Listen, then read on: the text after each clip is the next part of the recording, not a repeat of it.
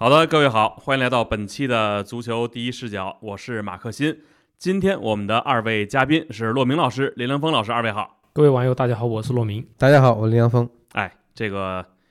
新赛季啊，这就又开始了。那为什么今天要这么说呢？因为这个社区盾开始踢了。就我的一个感觉啊，就是这个女足世界杯还没踢完呢，我就觉得这是这个属于夏季的赛事还没结束呢，这新赛季就真的是悄然开始了，就突然有一种觉得。猝不及防，这个昨天社区盾杯呢，可能二位也都看了。我想先大概其聊聊啊，就是二位对这个社区盾杯的这个呃观感怎么样呢？我先先说一下啊，就是在比赛我稍有一点意外，就是阿森纳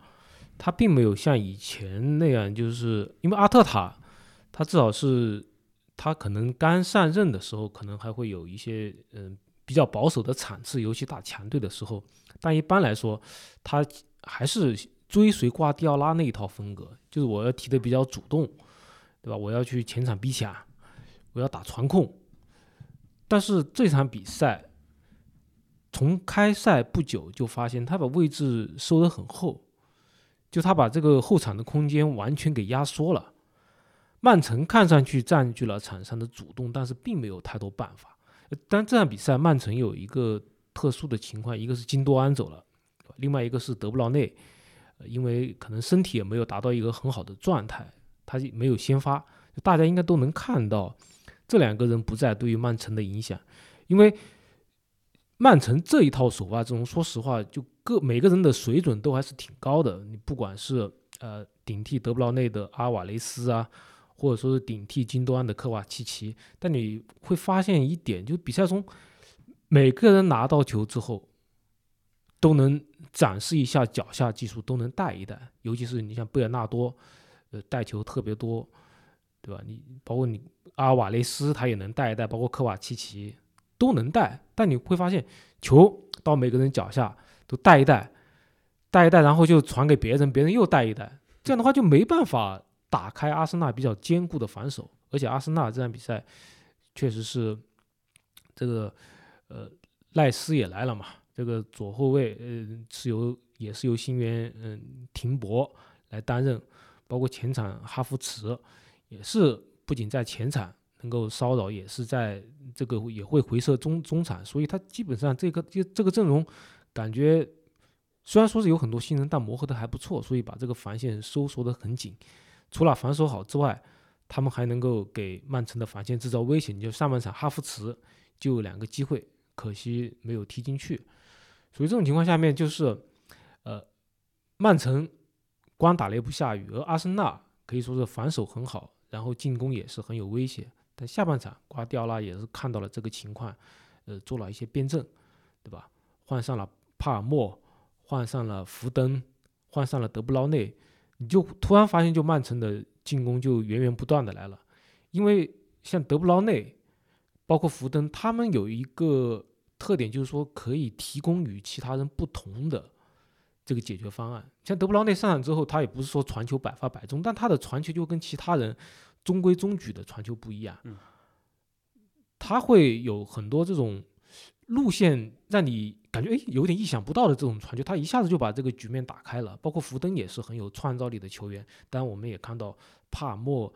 呃那个位。在以前属于马赫雷斯的这个位置上面进了一个很漂亮的球，所以一下子这个呃曼城就进攻打活了，而且也是由帕尔默一脚非常的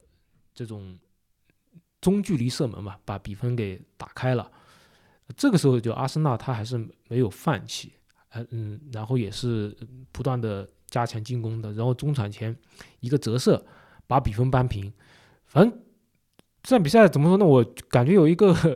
呃，最后一个观感就是皆大欢喜。嗯，因为你看啊，那个，呃，阿森纳当然扳平或者说点球决战之后，不管是阿特塔还是队员都很很开心，对吧？包括像赖斯这样的也是刚来阿森纳不久就拿到了一个杯子，对对，盘子，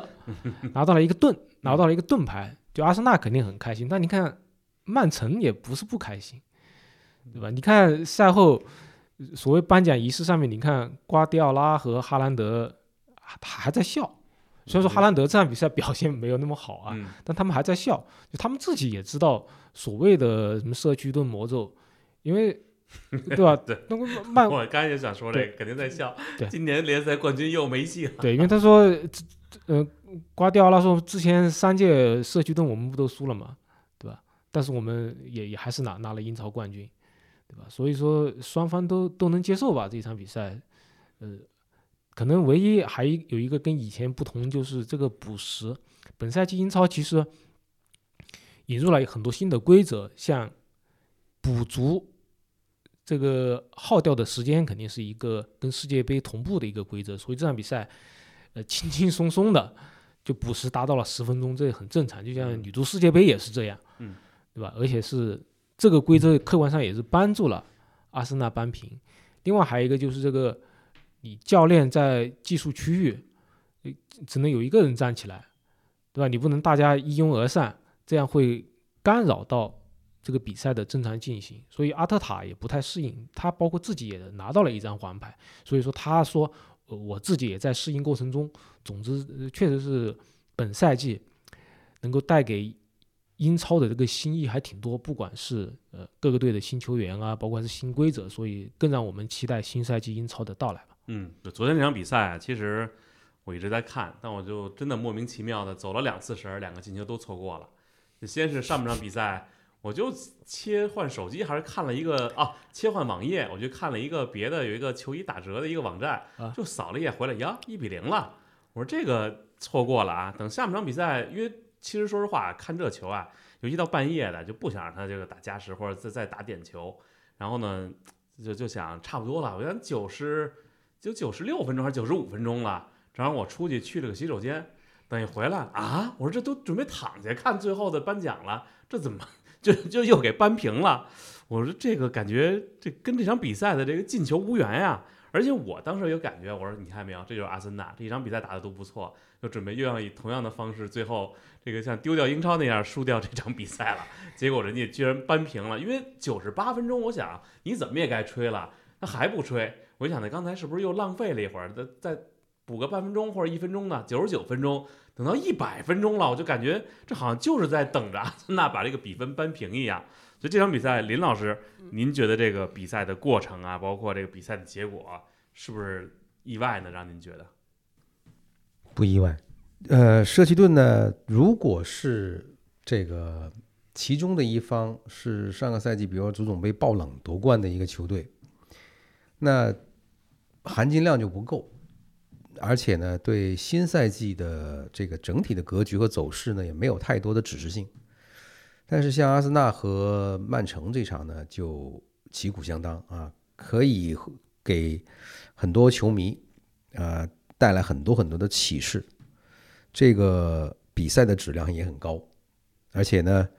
双方都没有亮出最强的牌，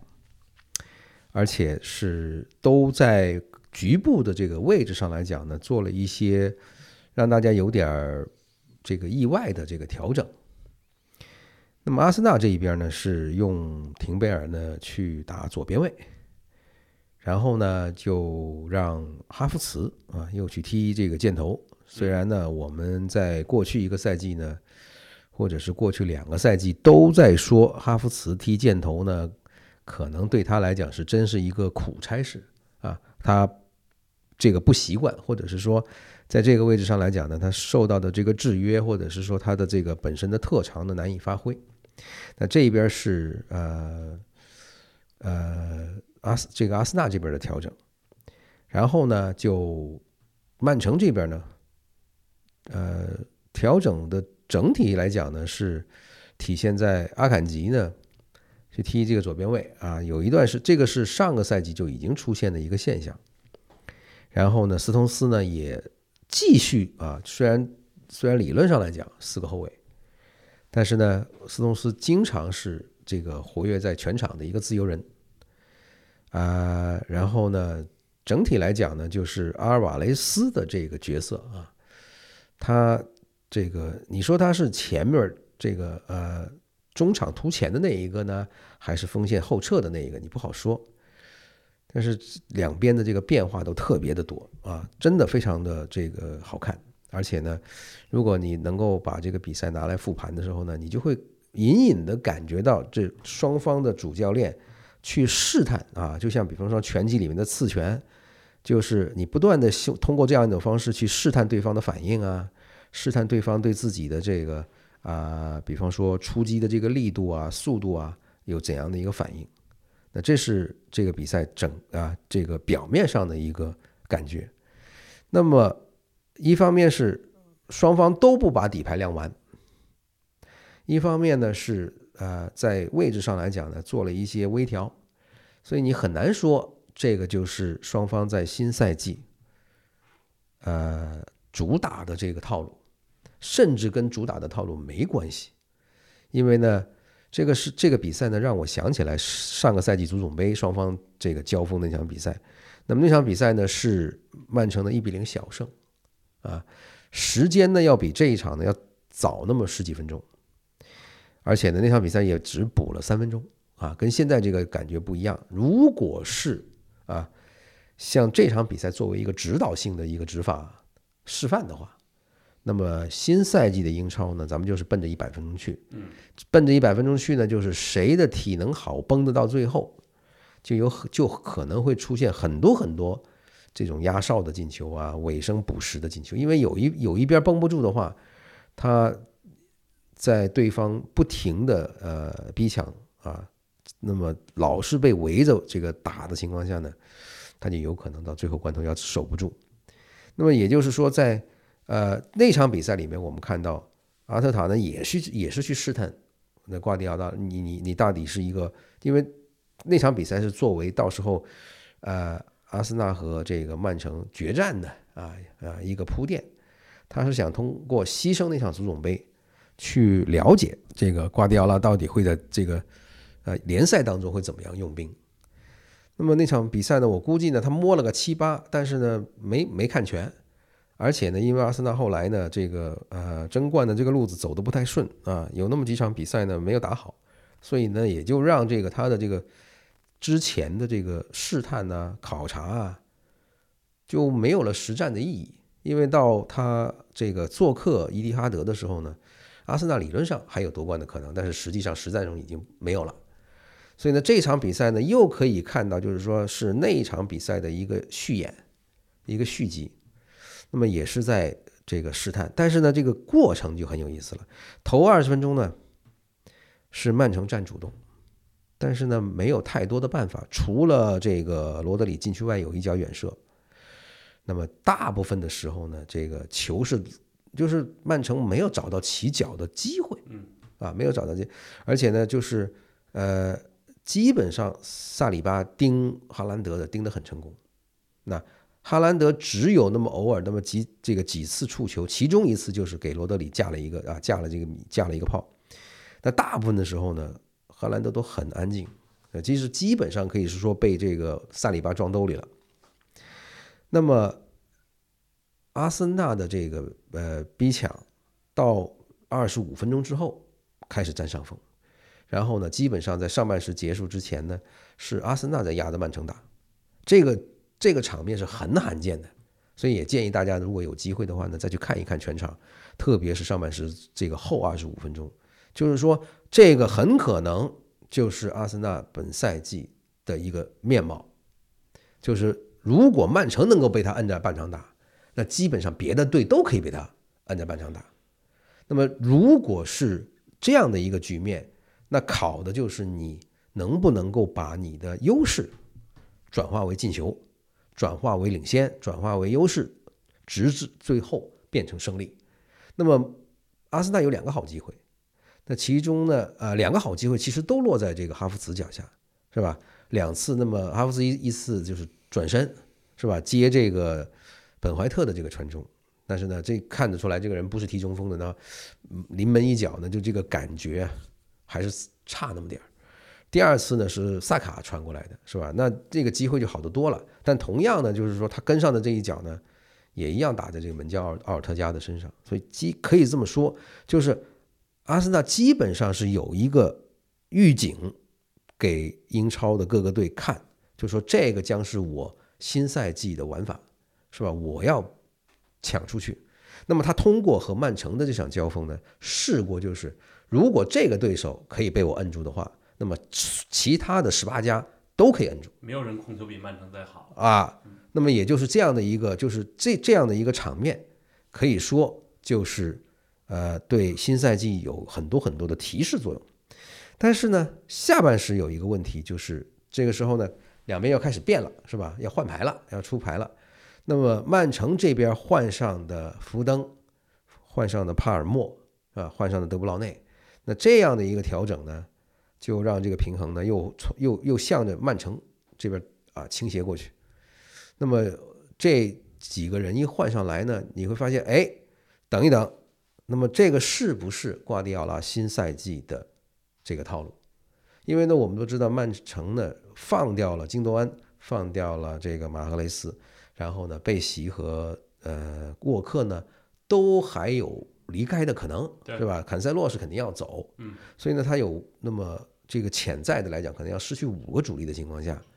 他只签了这个科瓦契奇，这个明摆的就是一个轮换的角色，因为他二十九岁了，那今年五月份满的二十三三十三十呃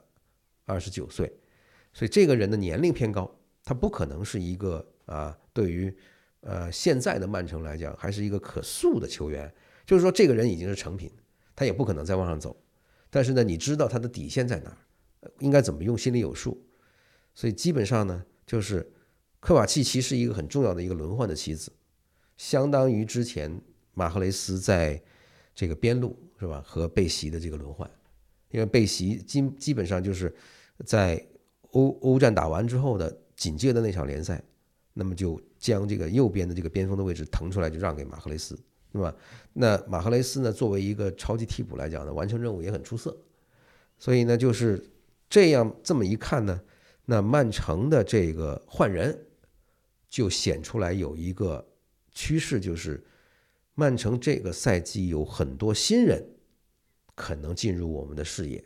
那其中进球的帕尔默啊，帕尔默呢这个球员上个赛季呢零零星星有一些比较好的表现，但是呢他没有一场比赛是能够贯贯穿的，他还没有到那样的一个状态。但是今年夏天的这个欧青赛，是吧？他和呃门将这个特拉福德和这个利物浦的这个队友柯蒂斯琼斯，那么基本上可以说是呃这支英格兰啊英格兰的国青拿到欧青赛的一个呃这个核心。那么这个人到底会不会给曼城在新赛季带来更多的变化？那我觉得就是说，如果福登现在应该感我感觉啊，就是他要不就是替京多安，他要不呢就是或就是这个替被袭这么一个角色，因为他对福登的培养已经很多年了，因为福登大概是一八一九赛季在曼城的一队呢渐渐打上这个比赛的，所以这样的一个情况，就因为你已经过了大概有是吧五六年了，对吧？他虽然还很年轻。但已经要到他挑大梁的时候了，所以福登呢这个赛季呢一定有一个比较分量比较重的啊时间安排给他。那么帕尔默，那也就是说几年前的福登，然后我们还之前还见过，比方说还有这个呃这个刘易斯，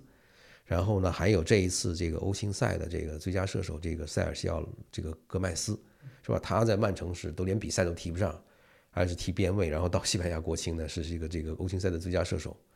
那这个情况呢，就会让我们对呃曼城的这个赛季的这个整体的这个打法的调整啊，有一个有一个感觉。因为呢，这场比赛其实曼城进这个呃套路或者是说局面打不开，除了阿森纳的逼抢之外，还有一个很很重要的一一点就是格里利什上个赛季后半段有出色的发挥。但是呢，这个人其实他本质并没有太大的变化，就是说，如果他仍然是作为一个好像一堵墙那样，作为一个球就踢在墙上弹回来，踢在墙上弹回来这样的一个作用的话呢，我相信这个不是瓜迪奥拉希望他做的事情。那么，如果还是这样的一个安排，让他踢左边锋的话，那曼城我是感觉应该这个不太好打，可以这么说，基本上呃。格里利什就没有把球交给过哈兰德。哈兰德基本上踢了一个多小时，就整个这个一个小时里头，他处于一个挨饿的状态。那大概是就这样的一个感觉。这个哈兰德这个问题啊，待会儿咱们也会单聊一下。咱们还是继续说阿森纳啊，就是今年夏天呢，其实阿森纳呢，就是呃去年没有拿到这个英超冠军，所以他可以说是下了血本了吧？我觉得他打造了阵容，包括你看像这个赖斯啊、哈弗斯啊、廷贝尔这些，就是我想问问骆老师，您觉得这些人就是初步来看表现怎么样呢？挺好的，他们不光是自己表现好，他们还有一个作用是会激。激活其他球员，我印象最深刻的其实是托马斯，就阿森纳的托马斯，就他其实是，呃，在阿森纳阵线回收的时候，他的作用非常关键。一方面是他负责填补这个后场与中场之间的这个空单，另外一方面就在面对这些很强大的曼城的逼抢的时候，你怎么球怎么样出来？就托马斯他。托马斯帕蒂他既能够承担防守，然后他拿到球之后，他马上能够起承转合，把球给导出来。我们可以看到他在中场和赖斯的分工合作，对于阿森纳来说可能是非常重要。呃，像这场比赛打左后卫的，嗯，廷博也翻译成廷贝尔，他就是一个多面手。其实你后场有一个多面手是非常重要。你像上赛季曼城之所以。呃，做战术的重大转型能够成功，那就是因为后场有很多的多面手。所以你坎塞洛被打入冷宫，被租完拜仁没有关系，对吧？我阿克，对吧？阿坎吉，包括甚至斯通斯，我全是多面手，我能打中卫，也能打边卫，甚至还能打后腰，全是这样的角色。那呃，停泊停泊他可能承担的也是这样一个战术上的旗帜，这使后防线。他的嗯应变吧可以更多，而哈弗茨他固然啊，他可能打中锋不是自己喜欢的，但至少本场比赛他发挥了这个在前场，嗯不能说完全是百分之百的一个支点，但他至少是起到了一个战术参照。你在前场，整个战术可以围绕你进行，但有一个很重要的就是热苏斯，呃，目前处于处于一个受伤的状态，就是如果热苏斯回来。那阿森纳前场的变化又可以更多，所以说本虽然阿森纳少了扎卡，呃，这样一个上赛季也非常关键的一个人物，但是我感觉他现在的战术丰富要比以前提升了很多，因为不管是不管是今年夏天，他其实今年一月份的时候，你像呃特罗萨尔，你像若日尼奥等等，其实都是。可以极大的丰富阿森纳的板凳深度，所以，呃，虽然说我不敢说阿森纳本赛季就一定能够推翻曼城的统治，但至少是应该，呃，像英超冠军的争夺，呃，可能会真正的又是列入他们的这个计划。当然，本赛季确实有一点不同是，呃，你还要打欧冠，这可能跟上赛季不一样。上赛季你打欧联，而且欧联你就早早放，早早早早早就出去了。你可以专心的打联赛。你本赛季你虽然说你阵容是丰富了很多，但是这个我们都知道欧冠这个考验其实是可以说比联赛更强，因为你要与这种欧洲最顶级的豪门抗衡，而且往往是你可能在欧周中的欧冠里面，大家听听到欧冠的歌曲就会非常的兴奋，肾上腺素分泌更多，但你可能付出也更多，然后你到联赛中难免可能有一些。感觉到精力不济，所以阿森纳显然比上赛季更强，可能还强的不少。但是本赛季的考验也更大，所以这个就看阿特塔他怎么样来，不管是在用人上面还是战术上面更多的调整。其实阿特塔此前他在战术上面，我觉得他是在阿森纳交出了一个合格的答卷，但他在轮换上面怎么样充分利用所有球队。呃，利用所有球员的能力上面可能还没有做到很好，但本赛季他不这么做也不行，他必须是调动所有球员的积极性。正好说到这个问题啊，我就想到这这个啊，包括哈兰德这一边，昨天可能大家都觉得哈兰德就跟林老师也说在挨饿的一个状态，或者说在场上没有那么多的一个存在感。就是我抛开了昨天可能德布劳内没在场上这些其他因素，今年是他的这个英超的第二年。这个您觉得会不会比第一年更困难呢？就这个是不是大家会对他有一个更明确或者说更更清晰的一个一个防守思路呢？对于这个哈兰德来说，英超呢都有一个呃说法，或者是说一个习俗，就是二年级综合征是吧？啊二年级的综合症。很多转会来英超的，或者是说在英超即使是内部交流啊转会的这些球员呢，到了第二个赛季，如果你第一个赛季啊发挥的特别好的情况下呢，那第二个赛季多少都会啊表现，或者是这个效率来讲呢，会不如啊第一个赛季。那么第一个赛季呢，啊有有可能你非常的幸运，一下子就。这个融入了全队的呃这个呃配合，但是呢，这个对手那么一个赛季研究你下来，那大概其知道啊你的弱点在哪里，因为现在都已经不再是人的肉眼去看，是把你的这个视频啊输入计算机，是吧？开始在各种的这个模型里面进行啊去演练去推算，会让你就是说。呃，就连你大概在什么情况下转身，大概和什么样的人是以怎么样的一个方式进行身体对抗，都已经分析的这个面面俱到。啊，就是说现在的这个这个呃计算机的这个分析工具这很强大，所以呢，像他上个赛季这么井喷的一个状态呢，新赛季我觉得就不大可能了，因为大家都买了新的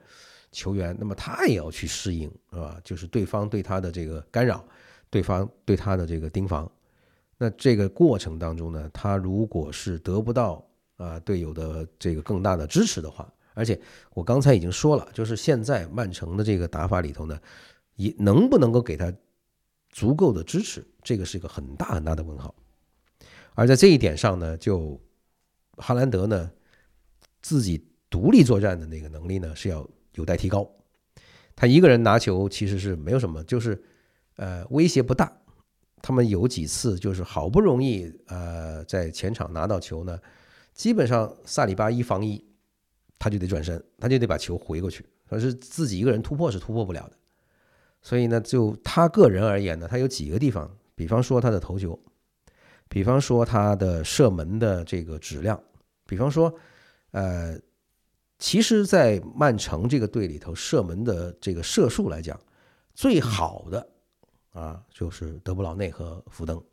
这两个人的射门的感觉是非常的好，而且呢，就是大家如果踢过球的话，你看这两个人的射门呢，就是那个脚法啊，用哪一个部位吃球啊，大概是想让这个球走一个怎样的一个轨迹，都是能够如实的把这个动作做出来。但是哈兰德呢，这一块啊，就是乍一看这个人的数据很吓人，虎虎生风，但是。他的这个技术动作呢，如果你非常的严格的去把它掰开来看的话，有很多糙的地方在里边。那么这也就是说，如果他这个赛季接下来这一块磨练的不是太好的话呢，他上个赛季的那些数据就会掉得很显眼，甚至可能有一些数据惨不忍睹。这个是我觉得啊，就是应该是大家有一有那么一点心理准备的。当然，这个是一个保守的估计。那么我们也可能会在。实战当中呢，看到原来他的这个训练当中已经解决了很多这样的这些问题，那么可能在这个社区盾上来讲呢，他可能心不在焉，但是呢，一到真正联赛开始打了以后呢，你会发现他的进步是如此的明显，那么我们之前的这些担忧呢，也就是显得多余。但是这样的一个担忧呢，是有足够的理由的。嗯，您再顺便说一句阿森纳吧，就是包括赖斯啊这几个新援里边，赖斯就。基本上这场的任务完成的非常好，那也就刚才骆老师说了，就是有赖斯在这个旁边呢，托马斯心里踏实很多，因为之前的比赛呢，就防守这一块都指着他，对吧？别的人呢不一定能够帮上他的忙，但是呢，赖斯这个人呢很全面，因为呢他的呃可以说是最突出的特点，倒不是说他的拦截能力有多强。而是他从后防把这球接过来，是吧？把这球从后防的这个这个队友脚下接过来，然后由后防把这球带出去，由他来分配，由他来这个。比方说，他有点像什么呢？有一点像呃，很早之前，这个马斯切拉诺和哈哈这个哈维阿隆索在利物浦的这两个人的这个这种结合的感觉，就说呢，他有一定的持球推进的能力，同时呢，也有非常强的责任心，同时呢，防守的这个功夫也不差。所以呢，在这个比赛当中，你你去观察一下，就是如果你把这个比赛啊，这个复复盘的时候，你只看赖斯在比赛当中的表现的话呢，你就会发现他是一个。眼观六路，耳听八方的这么一个一个感觉，是吧？时时刻刻都呃这个扫描周周围的这个动静，而且呢，他的这个在场上的这个呃发挥来讲呢，也很有针对性。比方说他在退到半场的时候，退到自己的禁区前的时候呢，那么弧顶对开大概十米到十五米的这个区域就是他的。那么呃罗德里那次射门呢被干扰。那就是赖斯呢，第一时间扑上去，因为阿森纳上个赛季的这个区域呢，有过不少险情，也有过啊若干的失球，所以呢，赖斯在这一块呢，他提供了一个非常好的保护，是吧？上了一个保险，同时呢，他又我们又看到廷贝尔呢，在左边位的这个位置上呢，插上助攻的情况下，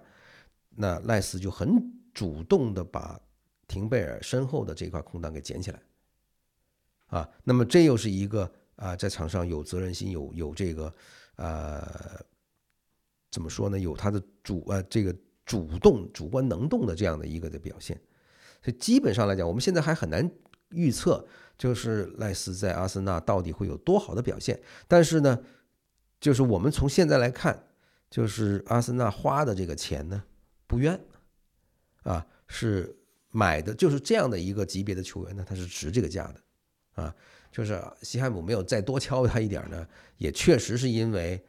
这个球员离队的这个这个呃情绪很强烈，同时呢也应该对这队内呢已经有过一定的默契和承诺，所以呢就是阿森纳最后啊这个价格过了一亿之后呢，再加点尾巴，有点附加款就差不多就行了。而这个价钱呢，我相信呢就是枪迷到时候看了他在比赛当中的表现，应该是觉得这个是对版的。他的这个存在呢，可以让阿森纳把这个战场推过中线，推到对方，就是在对方的半场里面打这个这个攻攻防攻防演练。那么也就是说，如果没有赖斯的话呢，阿森纳是没有这个底气的。嗯，刚才说到这个，无论是阿森纳呀，啊，包括曼城，可能阿森纳这边呢，今年补强了不少，曼城这边呢就流失的比较多，而且可能还会有一些。就是潜在的球员可能会离队，我想问问骆老师，之前咱们一直在这个节目里边就说啊，这个曼城这几年人家运营状况很好，然后呢一直也都是这个都是叫盈利的，应该说是。那今年他还会不会有一些后边潜在的引援呢？因为刚才我突然想，哎，我说为什么这个曼城不去砸一把这个姆巴佩啊？但难道哈兰德和姆巴佩都不能 在一起踢球吗？不能，他不能破坏他现有的这个。工资体系，因为姆巴佩他的拿的太多了，姆巴佩确实很强，但如果他的工资那么高的话，你肯定是让队内有一些不满。那其实，呃，我们刚回到说哈兰德，嗯，哈兰德确实是他第一个赛季应该说物有所值，你必不管怎么样，你各项比赛进了五十二个球，对，但他确实有一点，他就是工资特别高，应该此前德布劳内应该拿的是英超顶薪。应该是差不多，呃，差不多四十，对，差不多四十。而哈兰德七七八八加起来，就各种附加的加起来，有一个说法是可以达到八十多万英镑的周薪。你就靠为什么曼城今年很多人都坚决想走？他们此前其实也有机会走，但为什么就今年这么想走？但有的人可以解读为已经拿了三冠王，已经没有什么追求。但谁讨厌拿冠军呢？那以前曼曼曼联那么辉煌的时候，谁哎我拿冠军冠军拿拿腻了，我就去个其他地方 挑战一下自己。对，那不是人家谁会拿拿冠军拿拿拿的自己很厌烦的？不会啊，他这为什么不是趁趁热打铁再拿几个呢？对吧？再拿个欧冠嘛，对吧？而且曼曼城现在势头这么好，但为什么别人坚决想走呢？包括是像都像金多安，包括像贝尔纳多席尔瓦这样非常重要的人。很简单，我觉得背地里面有一点，就他们觉得我我应该工资得涨一涨了，对吧？虽然你哈兰德是很重要，对吧？但是你哈兰德的重要性就到我们的两三倍之多嘛，对不对？我德布劳内确实是他比我们大家都高一点点，我们认同，他毕竟是可能过去几年英超最好的中场，对吧？而且他每个赛赛季数据能喂那么多饼，而且他是为我们喂饼啊，对不对？对而哈兰德是我们为他喂饼啊，嗯，这可能可能多多少还是有一些区别，所以我个人呃觉得就好，任何一个球队，我之前节目反复说过，工资特别高是会影响队内这种气微妙的气氛的，对吧？但哈兰德自己很争气，我这至少是使大家表面上还是能够接受你，嗯，但确实是刚才说了，哈兰德可能会有二年级综合症，其实他上赛季最后八场比赛只进了一个球，但这与他的战术变化有关。就正因为他的回撤，其实是使曼城踢得更像一个集体，踢得更好。这个我们不容否认，不能说你哈兰德你最后八场只进了一个球，说明你很失败。但是确实是他为球队做出了贡献。但另外一方面，确实是曼城是一个集体。你像就像呃说今天这个你说金球奖对吧？那我估计前前几名前几名有很多曼城的球员对吧？甚至有人说，那么那是不是罗德里应该拿金球奖啊？对吧？他又是欧冠最佳球员，然后帮助西西班牙拿欧国联也是最佳球员，甚至你像罗罗德里这样的人，甚至像金多安这样的人，有人说，但不是说一定是说他们要拿金球奖，是说他们在金球奖上面位置可位置可以靠前一点。这都是给哈兰德拖后腿的。现在，对但是至少是曼城确实是一个很好的集体，不过哈兰德自己也做出了很大的贡献。但一方面啊，就哈兰德来了之后，他在前场的这个呃吨位，包括他的这个射门使使前场形局势为之一变。但另外有一点，曼城本呃上赛季他的成功还是后场的改变也很重要，对吧？你前场是有了一个很重要的支点，但后场他是上上四个中卫，这一下子使他的防守硬度提升了很多。虽然说坎塞洛他作为一个边卫，他不在场上可能会有一些遗憾，但是你我们看到像阿克、阿坎吉、斯通斯，对吧？加上迪亚斯他们的吨位，一下子就使曼城的这个硬度，他的防守强了很多。所以我们看以前曼城在欧冠中感觉就是太软了，不够坚强。但你看上赛季，不管是在英超还是后来的欧冠，一路平推过去，你拿他没有办法。这就是他在后场、中后场吧，把这个阵容做了一下革新，马上就是突破了曼城的一个瓶颈。就他不完全只是一支绣花的球队了，对吧？前场有哈兰德，后场有这个几大中卫联合联联合出动，所以刚才说一方面科瓦契奇科瓦契奇加盟，但科瓦契奇他他确实他不是一个金多安的平替，包括他自己也说，呃，他说金多安的前插和射门是我不具备的，尤其我们看到上赛季最后阶段，金多安屡屡以他的神来之笔，帮助曼城在关键比赛中得分，对吧？我估计科瓦契奇在中场能发挥很大作用，但是顶替不了金多安。另外一方面，另外一个强援就是格瓦迪奥尔。有人说他现在就是世一位，但可能有人不同意。但是如果说未来的世一位是谁，我估计很多人会说是格瓦迪奥尔。就你现在在已经有这么多好的中卫的情况下面，又加一个格瓦迪奥尔，我觉得曼城不管怎么样，他的中后场会非常的厚实。你有了这样一个人坐镇后防，而且格瓦迪奥自己也是一个多面手，但我觉得以他的能力去客串边路的可能性，现在看来不是很大。但是他至少能让阿克或者阿坎吉，对吧？斯通斯他们能够更多的去其他位置发挥多面手的作用。其实，所以说格瓦迪奥尔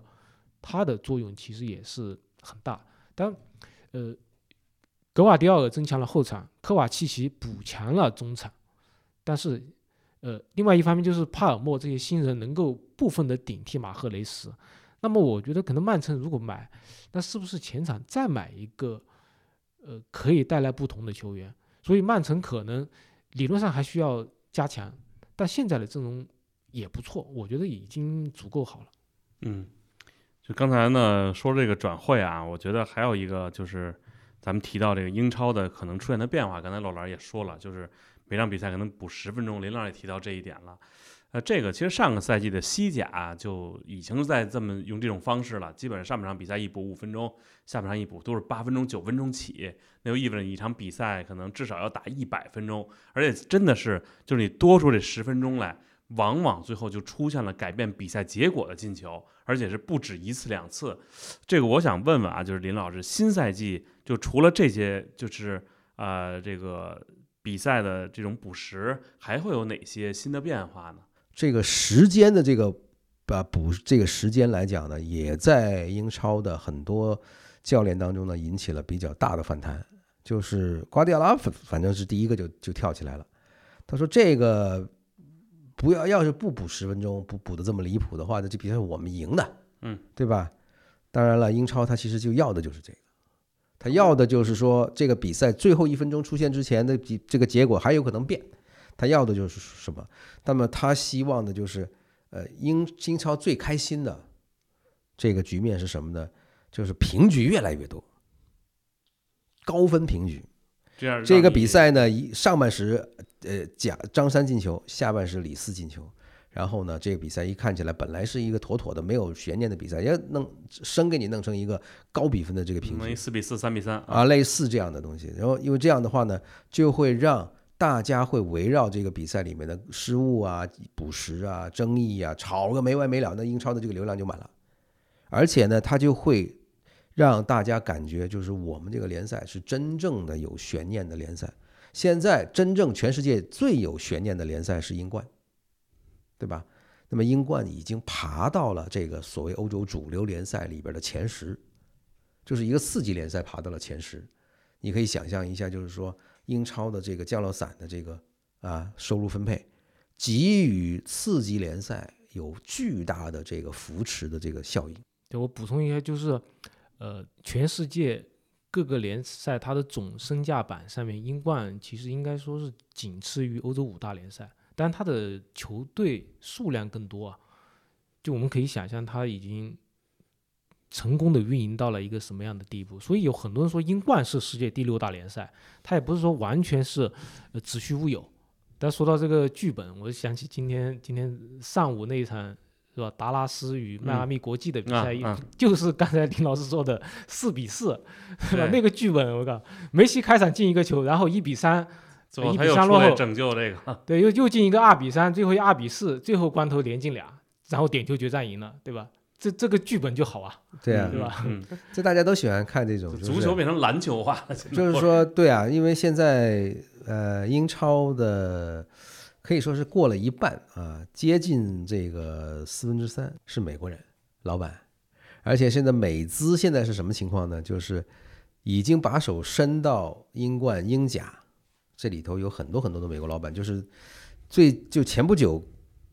退役的那个美国橄榄球的那个大明星布雷迪，布雷迪对，布雷迪对啊，这哥们儿已经是靠打橄榄球已经赚了赚了上亿的身家了，是吧？他都忍不住要到这儿来，伯明翰买了一部分。至于他到底对伯明翰有多少认识，嗯，这个没有关系，是吧？哪怕他从来也不知道伯明翰这个队。但是呢，只要这个项目对他来讲有吸引力，是吧？现在美国人手里的热钱特别多，他他要寻找这个投资的这个出口，所以这些钱就会啊，就流向更对这个啊买卖更持开放态度的这个英格兰职业联赛，因为呢，这个这个职业联赛的四级呢是没有什么大，没有什么太多的限制，对吧？呃，基本上你就是有钱，然后呢是个正经生意人，呃，就是没有前科，就基本上可以。对吧？那之前呢，唯一被人抓住的就是他信，是吧？前泰国总理。但是呢，这个事情也就过去了。那现在英超、英甲、英冠，很多很多很多的这个啊，美国的这些个呃商人，所以呢，按照这些金主的意愿啊，去修改这个剧本呢，也是很正常的。因为呢，就美国人爱爱爱热闹，对吧？哎，美国人爱什么呢？呃，其实美国人跟跟英国人有一点相通的，就是喜欢看这个冷门，看这个弱队怎么怎么搅局啊。就是说，他们认为这样的一种结果啊，能够体现出来，哎呦，我们热爱的运动是多么的公平啊，对，啊嗯，对，对吧？多么的有悬念有体育精神。啊！对，就是宣扬他们那一套价值观的，对吧？所以呢，现在这个如果英超接下来的这个赛季里头，按照这样的一个剧本的话，是吧？大家不妨考虑一下，是吧？这个有有那么点儿是这个啊，想去这个支持一下咱们国家竞彩的这些朋友呢，可以在平局的这个这个问题上呢，呃花点心思。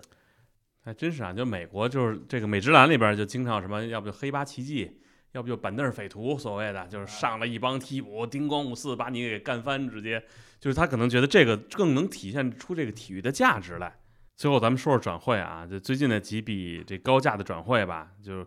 这霍伊伦德呀，我觉得不光是价格，大家吵了半天，就连这个名字叫什么，大家都已经呃各各种说法了，就叫贺伊伦吧，还有什么霍霍伊吧，还有这这这我觉得中国球迷可能念的比较顺口的，要不就霍伊龙，要不就贺伊龙，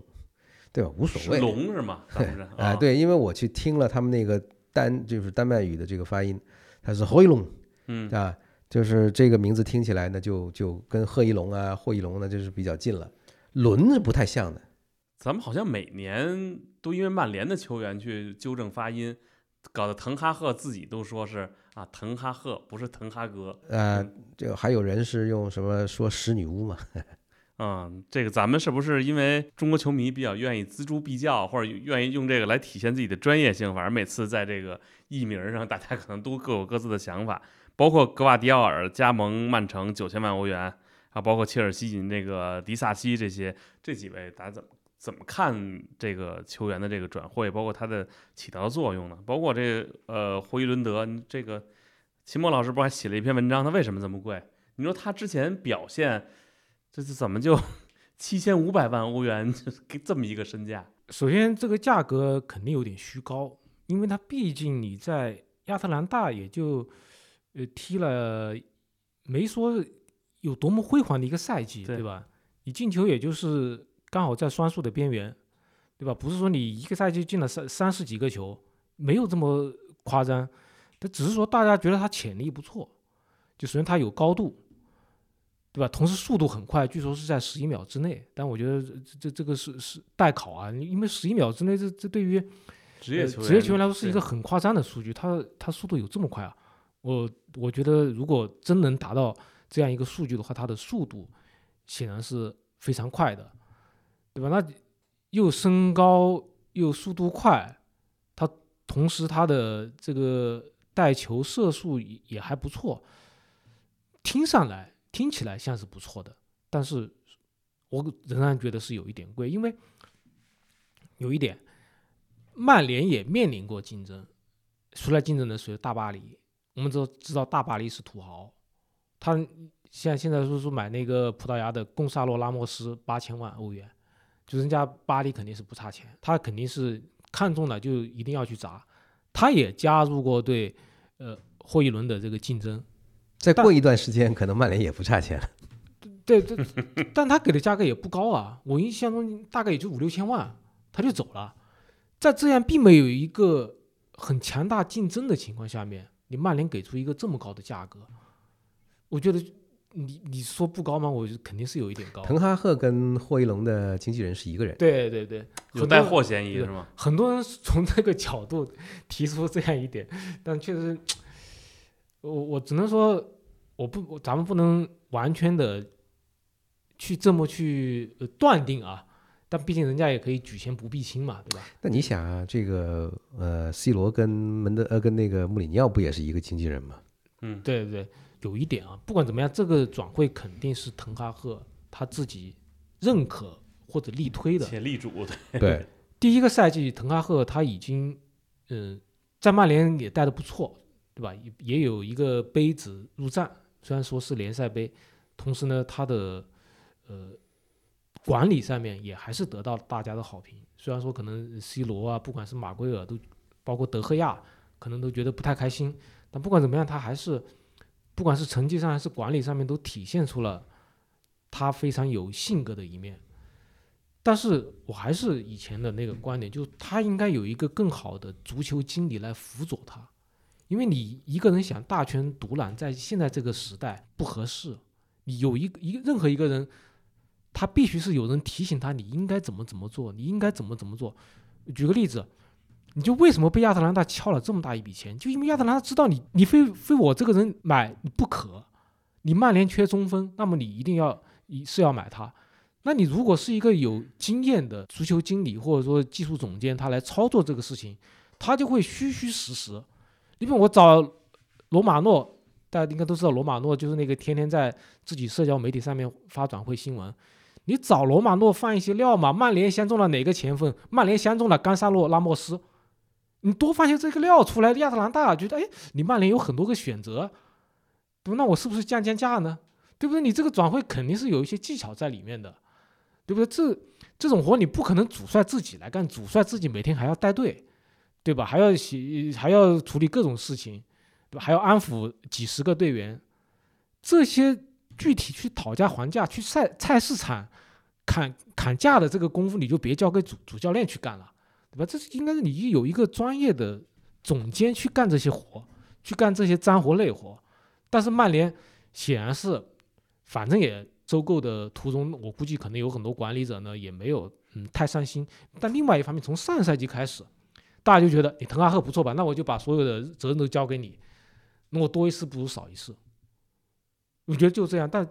你这会造成滕哈赫，他固然是一个我们觉得应该是一个很优秀的教练，但是。你任何一个人，什么事情都由他来做决定，就会有问题。如果他是进球进得好的话，你很快就忘了他要花这么多钱，对吧？嗯。呃，但是呢，你如果是来了发挥的不好，那你这个价钱再打一半，大家也觉得贵了，对吧？其实取决于这个贺一龙能够给曼联带来什么。从现在的感觉来讲呢，是五五开。就是说，认为他不行的和认为对他抱乐观态度的是分两边，基本等于是投硬币了，这就啊。就是说，大家都会猜啊，好和不好，基本上没有没有说哪一方有压倒的优势，也可能会有。我觉得这个这个，如果你搞民调的话，这个误差大概在百正负百分之零点五的这个情这个情况，不会有太大的这个区别，因为我们。如果去复盘一下这个贺一龙在亚特兰大的一个赛季，他有一些东西是曼联要的，但有一些东西是曼联要他未必有的，对吧？或者是说他有一些是有的，曼联曼曼联未必要。那这些因素在里头一一一掺和起来呢，你就会发现可能这个，因为贺一龙现在在德转上面的这个市值是四千五，对对吧？就是说曼联多给了三千。嗯，多给了三千，那么这三千意味着什么呢？一个是滕哈赫这个，你可以说跟他经纪人穿一条裤子是吧？这个肥水不不流外人田，还可以说一个就是，呃，他对这个要一个他呃心目中的这个中锋呢很迫切，对吧？他不想再拖拖拉拉拖到这个转会窗，呃结束的时候，这个这这笔买卖还没谈下来，对吧？那这样的话呢，会对这个实战。啊，有很大的这个影响，因为这就意味着你在这个八月份的这个三轮联赛里面呢，你会有很多的这个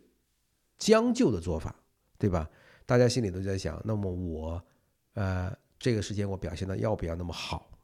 对吧？那么好的情况下呢，这个他这个买卖到底还继不继续？啊，如果我表现的特别好，他到时候这个人来了，我还是要丢掉这个主力呢？我要不要拼这个？麻烦的事儿呢，就是你每个人心里头都有个小九九，对对吧？每个人都在都在合计，就是说我为你拼命的话，那么我得到了什么，对吧？那现在的情况就是说，贺一龙来了，大家就知道他一定会上场，而且一定是百分之九十是是这个主力。那么也就意味着，在这个呃迫切程度上来讲，曼联至少在里头要这个有一千万在里头。然后呢，因为这个经纪人的缘故，又给了一千万。然后呢，就是他年轻，对吧？呃，是滕哈赫的菜。那么可能在这两块来讲呢，就是终于曼联呢就一咬牙就多给了。同样，你也可以这么说，就是曼联能够在上赛季那么不利的环境下，呃，能够打到英超第三，这就是俱乐部对滕哈赫的这种变相的支持，对吧？给予他的奖励，就是说，如果你给俱乐部带来了这样的好的流量、正面的流量，你让俱乐部有这样的成绩，是吧？那么我们可以在这样的基础上往前看，往往更高了走。那么这笔钱花还是值得的。那这个就是我觉得，就是他本来的这个预算是一点一点二亿英镑一个一个下窗。那么头两个人呢，就是呃芒特和这个奥纳纳已经把这笔钱用完了，嗯，用掉了。那么剩下贺一龙来这笔钱呢，就意味着你一定是要卖人才能凑这笔钱。那么现在曼联卖的人大概是呃两千万英镑左右，那么就说还有大头在后头。那么大头在后头还有几个人要卖呢？多了，那太就太多了。马奎尔，然后这个弗雷德呃弗雷德、麦麦克托米内米奈、这范德贝克是吧？等等，这这一这一票人在里头绑一块儿是吧？就是曼联球迷着急的就是是吧？谁谁愿意给一亿，这四个人你拿走，对吧？但这个应该是呃，曼联在做了一个这个这个资产的这个对冲之后，他才敢这个寅吃卯粮，先把这笔钱花了。但是呢，他一定是要卖人的，而且呢，卖人的情况下呢，就是说他人都到了，比赛可以开始，这轮子可以转起来，他就不愁，他就不担心了。那么这些球员呢，你们要这个剩下的这个呃，比方说在三个星期里头，你能不能够为自己的这个新赛季找到一个出路？那你跟你们的经纪人去磨去，自求多福吧。对吧？啊，那么我们要的就是这个价，而且很有趣的一点啊，就是西汉姆给曼联报价马奎尔给了两千万英镑，一脚就被踢回来了。为啥呢？就是去看德转上面马奎尔的市值就是两千万，你说这是开玩笑吧，对吧？嗯，他为啥呢？就是因为这个大家就会想，你这不是你你是看不起谁呢，对吧？但是他的这个数据是有一定的依据的，就是他从德转上面抄了个数字，那这个钱你收不收？那一肯定就一脚被踢回去了，然后就开始继续磨压，因为现在曼联对马麦克托米尼和马奎尔两个人希望是打包走，对吧？那么这两个人加一块儿，那么能够捞捞个捞个五六千回来，那就大功告成也。差不多了，对，啊也差不多了。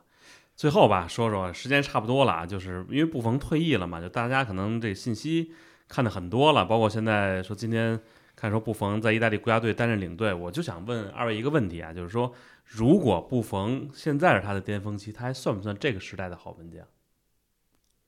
就是如果把如果把布冯啊，他的年龄就是说换到他巅峰期的年龄，他搁到这个现在这个时代，他是不是这个时代需要的门将，或者说还能不能成拥有他的这个历史地位？嗯，肯定还是好门将，肯定还是优秀门将，但客观的说，他可能不像现在这些脚下活特别好的门将那样，能够适应所有的体系，因为他的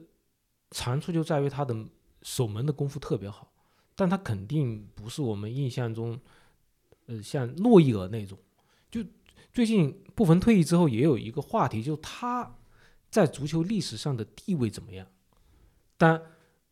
他跟亚辛没办法直接比较，嗯，而且主要是因为亚辛也拿过金球奖，所以一般来说，大家评历史最佳门将的时候都会把亚辛放在第一位。确实是布冯与亚辛你直接比不太好比，但至少是他能够与本时代的比。而本时代他与谁比呢？那当当然，卡西利亚斯、诺伊尔，虽然其实在巅峰期可能切赫也可以加入进来，但是有可能是因为切赫他的捷克国家队不那么给力，所以他在这方面吃了亏。所以一般来说还是，呃，把布冯和卡西利亚斯、诺伊尔一起来比。那么我觉得你比的话，那要从几个维度来比。一方面，你就是说这个荣誉的话，那当然是卡西利亚斯没没法跟他比啊，对吧？他因为他为国家队拿过大赛三连冠，而且三个大赛淘汰赛一个球都没丢，嗯，当然还帮皇马拿了欧冠，这个荣誉上面你没办法跟他比。而在门线技术方面，我觉得部分是嗯应该是不亚于任何人。其实我们可以看他一回想起他参加的决赛其实没有那么多啊，但是你看梁晨有代表性的二零零三年欧冠决赛，对吧？包括二零零六年世界杯决赛，他都是在决赛中你看发挥了很关键的作用，对吧？你像包括英扎吉在二零零三年欧冠决赛那样的射门都被他给扑出来，包括二零零六年世界杯齐达内那样的头球也被他给挡出来，就他的守门的技术肯定是没有问题，但是你要说到这个战术意义上来说，那诺伊尔有他的独到之处，因为诺伊尔他的禁区的统治力非常强，而且他经常出击，对吧？他能够参与球队的整体进攻，所以这个角度他可能是不是更受现代教练或者说像瓜迪奥拉这样的教练的喜欢？所以这三个门将，荣誉卡西利亚斯，战术意义诺伊尔，而守门技术本身，而且更要考虑到布冯的巅峰期特别长。对对，你像诺伊尔确实不错，但他诺伊尔，他当然他也是一个天才门将，但他被大家认可已经是到二十多岁了。你不像布冯刚刚出道，大家就眼前一亮，哇，在意大利那么一个盛产门将的地方，他能够压倒托尔多以及那么多的顶尖的门将，那他确实是射门守门技术非常好，而且他巅峰期特别长，帕里欧卡，对吧？对，现在才退役，对，对吧？你那所以说这三个门将都有各自擅长的地方，而布冯一个是巅峰期长，另外一个是扑救技术非常的好，他是这方面他可能嗯占领占了一个一部分的优势。我记得我当年做过一个视频啊，叫十大经验处子秀处子秀，然后只有布冯我做了两个处子秀，他的俱乐部处子秀和国家队处子秀都特别的完美，尤其国家队当时打俄罗斯嘛，对就那冰个天冰天雪地嘛，对那场比赛，当时那俩门将都打不了他上，我天，都是一战成名。最后布冯，我记得当时尤其俱乐部的时候，虽然这个当然是意甲集锦吧，还是意甲的比赛里边，在帕尔马嘛，然后韩乔生老师配音就说说布冯这位小将，呃，在首次出场就表现出色。这他也通过自己的表现证明了自己前途远大。这句话不知道韩老师当时说这句话的时候是一句客套呢，还是一句就是真心的一个赞叹，但确实他预言了布冯这个职业生涯，他居然到现在，韩老师应该都退休了吧？这布冯才退役。林老师觉得布冯，呃，如果放到现在，或者说他在您心中对他，您对他有什么印比较深刻的印象没有？那布冯的扑救，其实你也可以说，大家在这个德赫亚身上也看的也也够多了，对吧？因为他们那个时代的门将练的就是这个这个扑临门一脚的这个功夫，这个瞬间的这个反应啊。前几天在这个呃社媒上刷到一个一个镜头，就是这个零三年的这个呃欧冠决赛。零三年的欧冠决赛呢，当时是这个呃米兰的一次这个传中，然后呢英扎吉呢鱼跃愉悦是吧啊鱼跃冲顶，然后呢布冯是。被人遮了半拉视线的情况下，他能够瞬间的就是。把这个球给拖出去，就看着九爷当时这个郁闷，就知道这个球真的是。非常非常的这个可以说是。这个人的这个门将的素质非常淋漓尽致的体现。那么那个年代的门将要求的就是。什么呢？你在这个门线上的反应足够快，嗯，同时呢，你对这个整个的禁区呢控制比较牢，但是呢，不会对你的脚有太高的要求。对，但是现在咱们活在一个什么呢？已经是就是说这个这个足坛呢已经被瓜迪奥拉呢这玩坏了，就是大家都变成就是就连门将都要去练脚法，是吧？那我相信布冯要是在这个这样的一个时代，他的比方说现在是属于他的，比方说他的这个二十七八、二十八九这样的一个年龄段的话，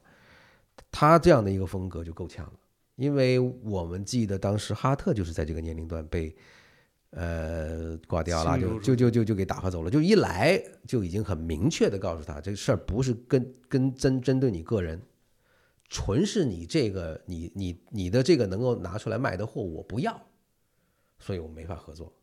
对吧？所以后来他宁愿去换一个这个巴萨的这个二布拉沃布拉沃，布拉沃，嗯要不被人骂的头破骂骂的这个焦头烂额，但是呢，他一样，他随后买过来的埃德森比布拉沃更稳健，是吧？更能够体现他的这个打法。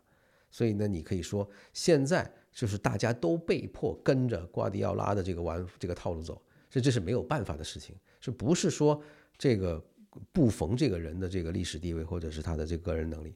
纯是这个时代变了，所以他现在他在当前的这个环境下活不下去。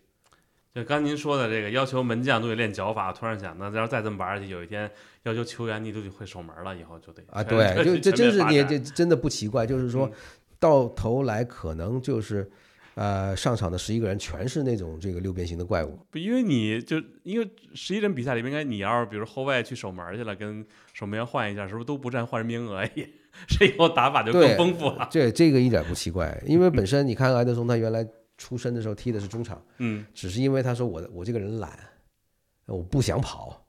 所以我就缩回去踢门这个这个这个手把门去了，嗯，对吧？有很多这样的稀奇古怪的人，你也没办法。